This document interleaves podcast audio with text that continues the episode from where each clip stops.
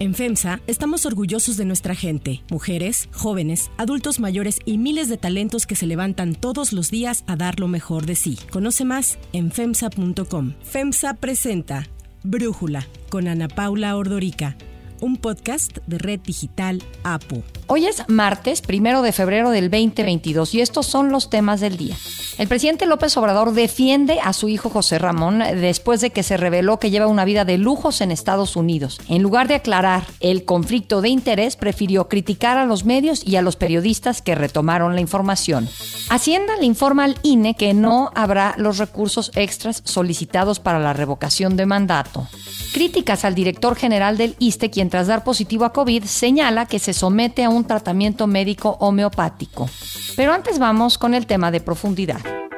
Yo considero que va a ser un asunto transitorio, pasajero, y que vamos a tener pronto una disminución en inflación. El peso está muy bien. El presidente Andrés Manuel López Obrador dijo en octubre que el incremento en la inflación era algo pasajero y puso en duda los datos presentados por el INEGI. Ya sabemos que el presidente pues muchas veces niega los datos de otras instituciones con su ya célebre frase de que yo tengo otros datos. Sin embargo, al arranque del 2022 el presidente tuvo que reconocer que la inflación es un problema. Esto es nuestro desafío inflación. Y el día de ayer, el INEGI presentó su estimación oportuna del Producto Interno Bruto de los últimos tres meses del 2021, con resultados poco favorables para México. Y es que el PIB se contrajo por segundo trimestre consecutivo, a pesar de que su crecimiento anual el año pasado fue del 5%, que es insuficiente para compensar la caída del 8.2% del año 2020. Este resultado es atribuido a un efecto rebote, lo que se conoce como una recuperación de tipo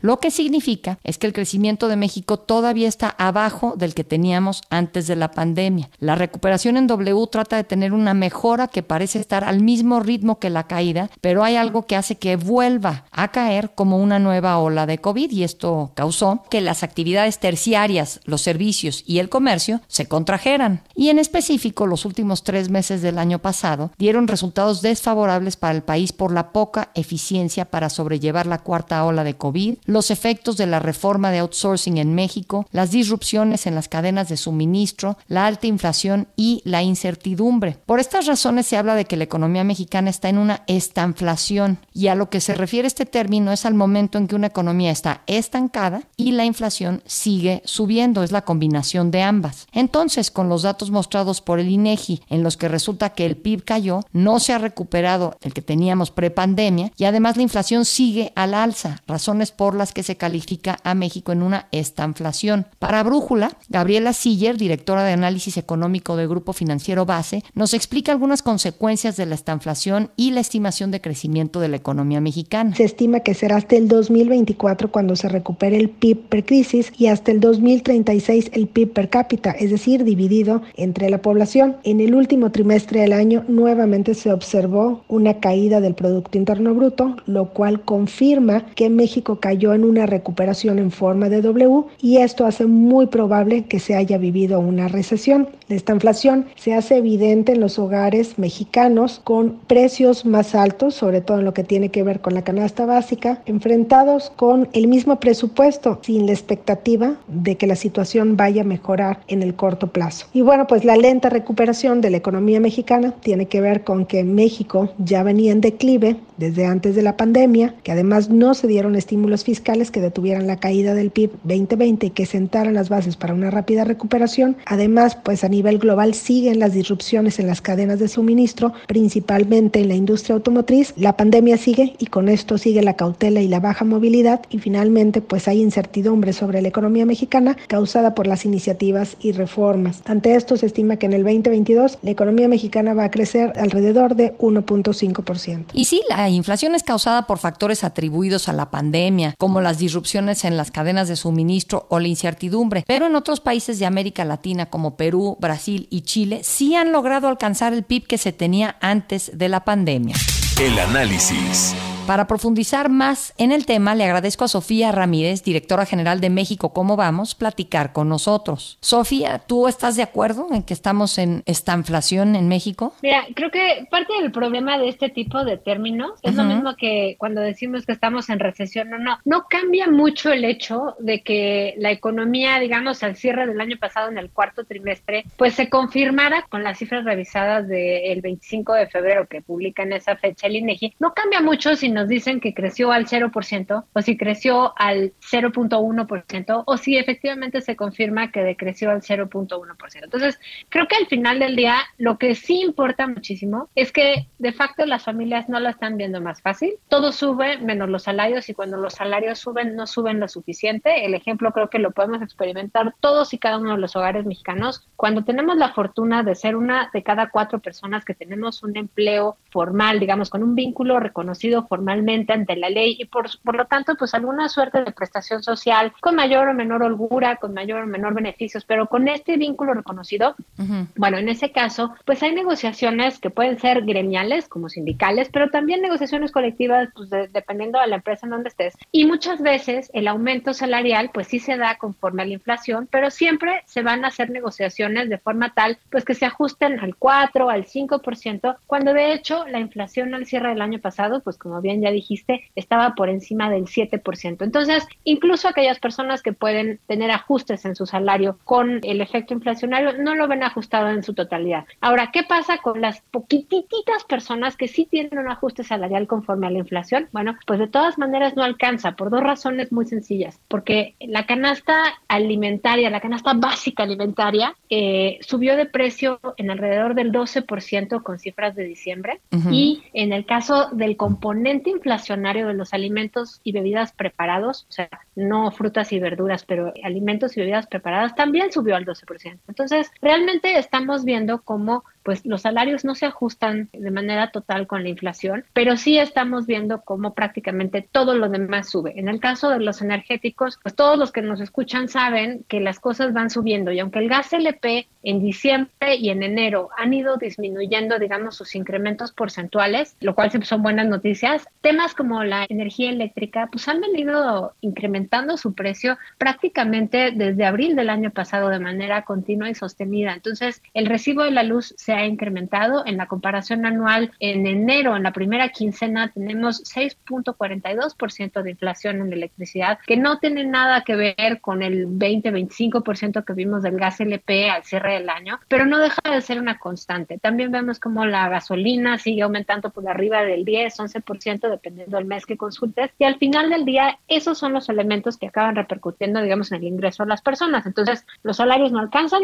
claramente las definiciones técnicas, pues muchas veces son eso, definiciones técnicas y lo que sí hace falta es voltear a ver cómo están las soluciones. No tenemos un programa, digamos, que retome la confianza de los grandes inversionistas, muy por el contrario, la reforma eléctrica tiene a todo el mundo, digamos, a estos grandes inversionistas, estas grandes empresas, pues en una posición de negociación muy importante y creo que aquí no tendríamos el mismo empacho si fuera muy claro los términos de la negociación. El problema es que como es una reforma, una iniciativa de reforma constitucional, pues el margen de maniobra es muy amplio. Nadie quiere abrir la Constitución porque una vez que abres la Constitución prácticamente ya no puedes ir a ningún tribunal a ampararte porque el amparo funciona en función de que algo es inconstitucional. Si tú cambias la Constitución, cambias todo el tablero y todas las reglas del juego y por lo tanto llegar a ese extremo siempre es complicado. Entonces, entre una reforma constitucional y, una, y un acuerdo, como empezó con el acuerdo NALE hace un año y medio, pues hay un margen de maniobra muy, muy amplio y esa incertidumbre que se genera más allá de solamente lo que dice la letra, la propia iniciativa,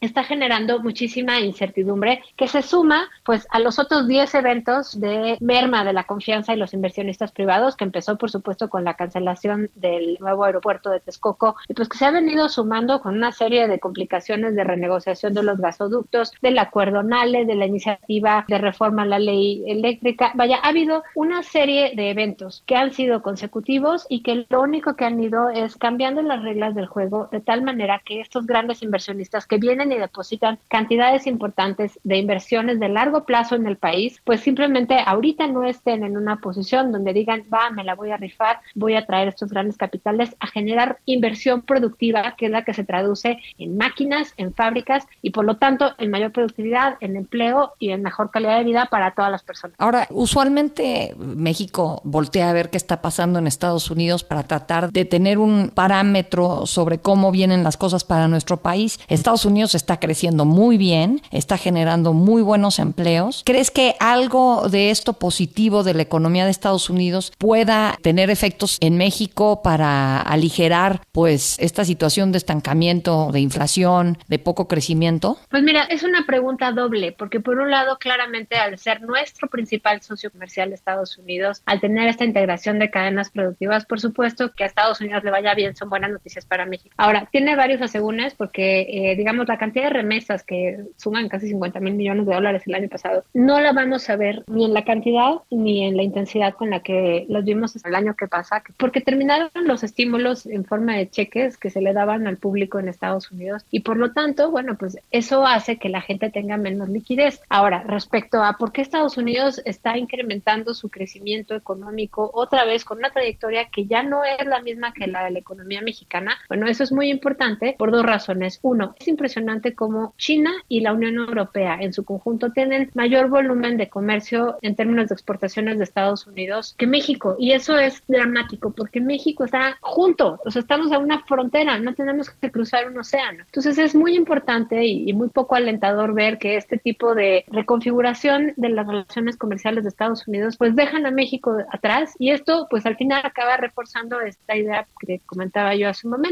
la falta de confianza de los inversionistas. Sin inversión pues no hay mejores tecnologías, no hay mayor cantidad de empleos, la productividad se va al suelo y los salarios devienen en gran medida de la productividad del empleo. Y la productividad del empleo pues claro, deviene de tener capacitación, pero también con la capacidad de los inversionistas o, o de la maquinaria que está disponible y que te permita ser muy productivo con relativamente pocos insumos. Entonces, Ana Paula, creo que es un panorama muy complicado que nos regresa a la pregunta original. ¿Estamos en esta inflación o no? Es una pregunta técnica. Yo podría manifestarme que sí o que no. Lo que importa es que esta inflación técnica o no, contracción económica o recesión o no, lo que estamos viendo es hay una recuperación desigualadora, hay un abandono de los problemas más primigenios y sistémicos del mercado laboral. Sofía Ramírez, muchísimas gracias por platicar con nosotros. Si te gusta escuchar Brújula, te invitamos a que te suscribas en tu aplicación favorita o que descargues la aplicación Apo Digital. Es totalmente gratis y si te suscribes será más fácil para ti escucharnos. Además, nos puedes dejar un comentario o calificar el podcast para que sigamos creciendo y mejorando para ti.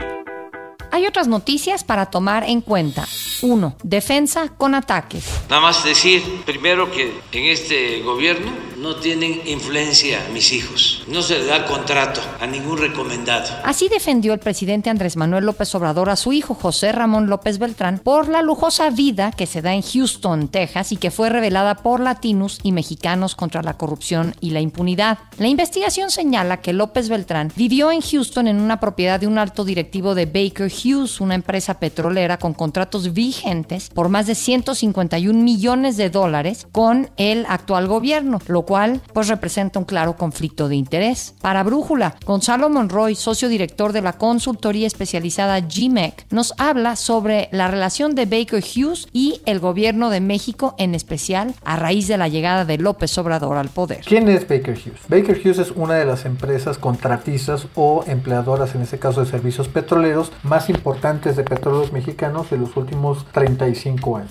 Es una empresa que típicamente o principalmente da servicios de perforación, de desarrollo de infraestructura, servicios petroleros agregados, como puede ser el registro de lodos, diferente tipo de servicios. Ahora, esos contratos sí han venido siendo algo típico con petróleos mexicanos, con Pemex, pero gran parte de ellos en el pasado eran ganados a través de licitaciones internacionales que contaban, entre otras muchas cosas, con las minutas, con un testigo social, unos aspectos mucho más transparentes. Algo que ha ocurrido en esta administración del presidente López Obrador es que el 97% de los contratos, muchos de ellos también a Baker Hughes, han salido por asignaciones directas. Incluso gran parte de los desarrollos que se están haciendo en el sur del país a través del desarrollo de nuevos campos son precisamente para Baker Hughes. Aún así, te puedo también adelantar, Ana Paula, de que es sumamente inusual de que los contratistas o de que los consultores que trabajan para esas empresas puedan vivir o tengan justamente una casa rentada a nombre de alguno de esos contratistas. Es ahí donde este tipo de cosas es algo sumamente inusual. Como ya se ha vuelto costumbre, el presidente no abordó el tema del estilo de vida que lleva su hijo y, por el contrario, prefirió atacar al mensajero. En esta ocasión a periodistas como Carlos Loretemola, Carmen Aristegui y Broso. Los acusó de armar escándalos y de creer que son los tiempos de antes en donde los medios tenían de rodillas a los políticos. El presidente no habló sobre el conflicto de interés ni de por qué su hijo no cumple con lo que él predica, llevar una vida austera. No al dispendio, no al lujo, que lo que tengamos se use para lo indispensable, para lo básico.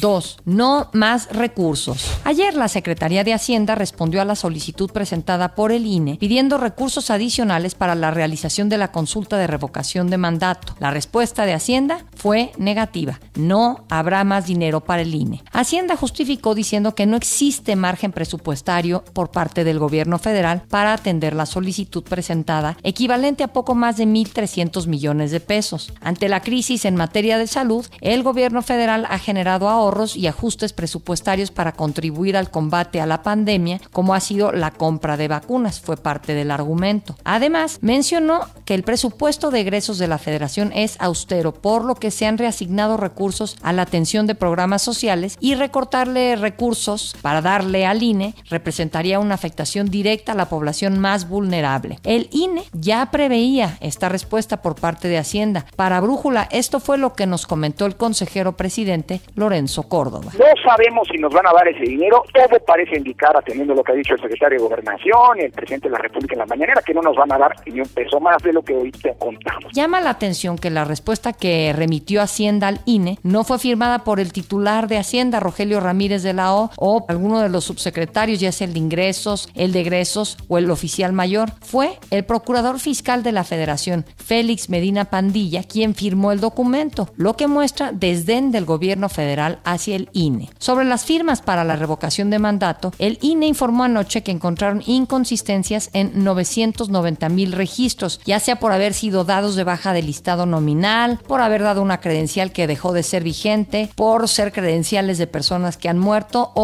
otras porque están en prisión. 3. Agua con azúcar.